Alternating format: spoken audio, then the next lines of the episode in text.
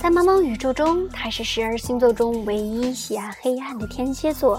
在众多星座中，他是备受关注的天蝎座，他是备受争议的天蝎座，他是集天使与魔鬼的化身，集清纯与魅惑的尤物，他是深情与暧昧、游刃有余的老手，神秘、残忍、致命、性感，似乎什么样的形容词都不足以形容他。他是天蝎座。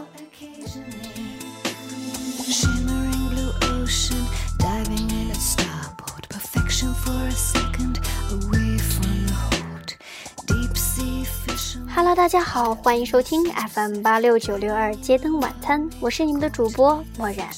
今天为大家带来了两首应景的背景音乐，分别来自于 Black Box Recorder 的 The New Diana 和梁洛施演唱的《迷上天蝎》。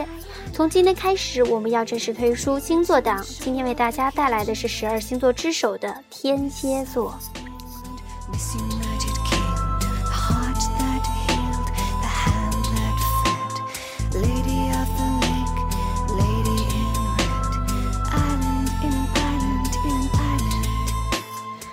提到天蝎座，不得不提起太阳神阿波罗的儿子飞顿。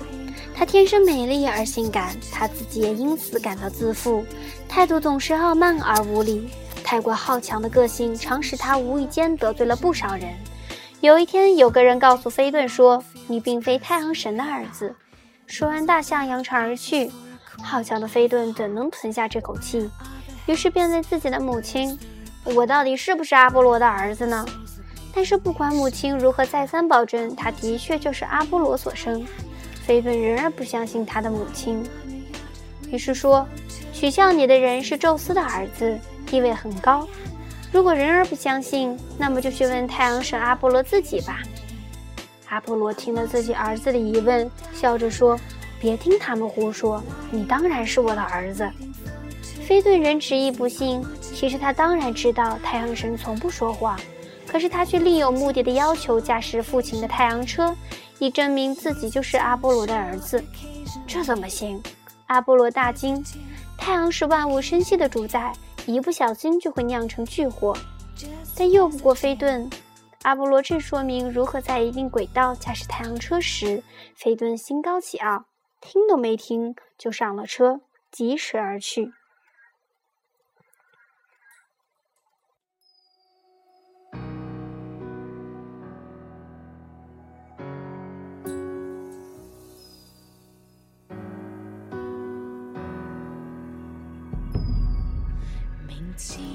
结果当然很惨，地上的人们、动物、植物，不是热死就是冻死，也乱了世间，弄得天错地暗，怨声载道。众神们为了遏制飞顿，由天后赫拉放出一只毒蝎，咬住了飞顿的脚踝，而宙斯则用可怕的雷霆闪击击中了飞顿，只见他惨叫一声，堕落到地面，死了。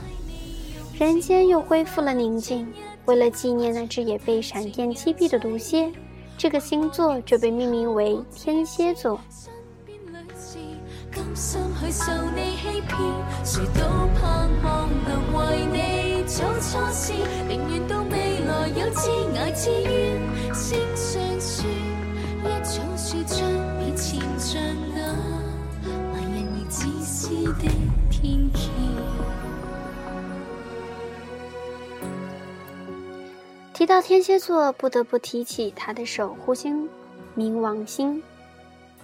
哈迪斯是古希腊神话中统治冥界的冥帝，传说只有少数英雄曾进入冥府，又活着回到人间。米诺斯、阿尔克斯和拉达曼提斯是冥府的三个判官，死者的灵魂都要接受他们的审判。那里有一条望河。河水能使鬼魂忘掉阳世和阴世的生活。哈迪斯最喜爱黑色，黑色的祭品是全身裹着黑纱的黑母牛或黑公牛。白杨树是他的圣树，水仙花则是他的圣花。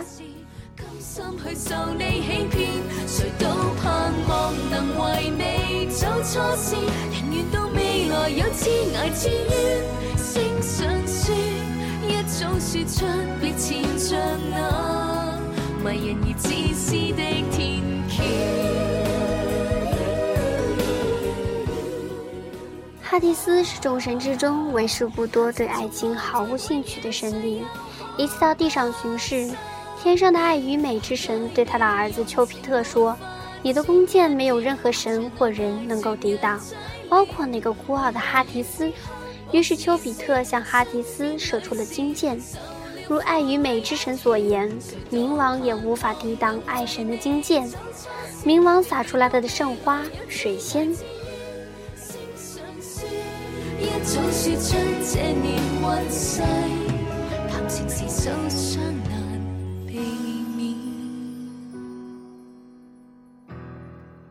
在这个阳光明媚的日子里，博尔塞夫涅。有战争智慧女神、月之女神，在一个鲜花盛开的山谷中嬉闹。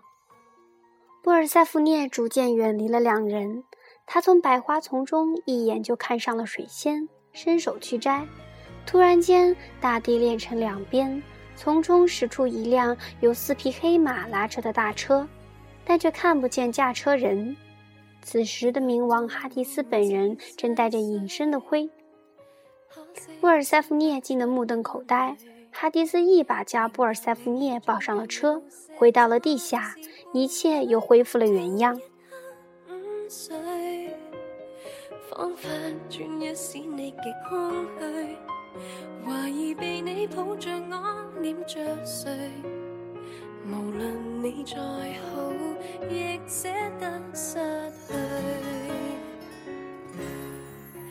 德莫特尔是农业女神，失去女儿后非常伤悲，离开奥林匹斯，到处疯狂地寻找女儿，因此大地上万物停止生长。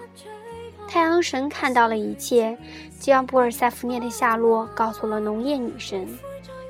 最后，宙斯无法让大地上万物荒芜，因此向哈迪斯商量能否将布尔塞福涅还给农业女神。他派赫尔墨斯去接布尔塞福涅，但是在赫尔墨斯到达前，哈迪斯说服了布尔塞福涅吃下了六颗石榴籽，这迫使塞尔夫斯涅每年有六个月的时间重返冥界。出於好意的作狀，明白你最近已經比談更慌，早不敢寄望。心中早把相爱如觀光，情如瀑布瀉下也未驚慌，心境已隨着那水花得到释放。難過亦過，難道我嫌損失未夠多？早放手可減輕痛楚。不知道听完了有关天蝎座的传说故事，大家对于这个星座有没有一些基本的认识了呢？在今后的日子里，还会陆续的向大家介绍十二星座的故事，以及每个星座的性格特征和情感故事，希望听众朋友们能够喜欢。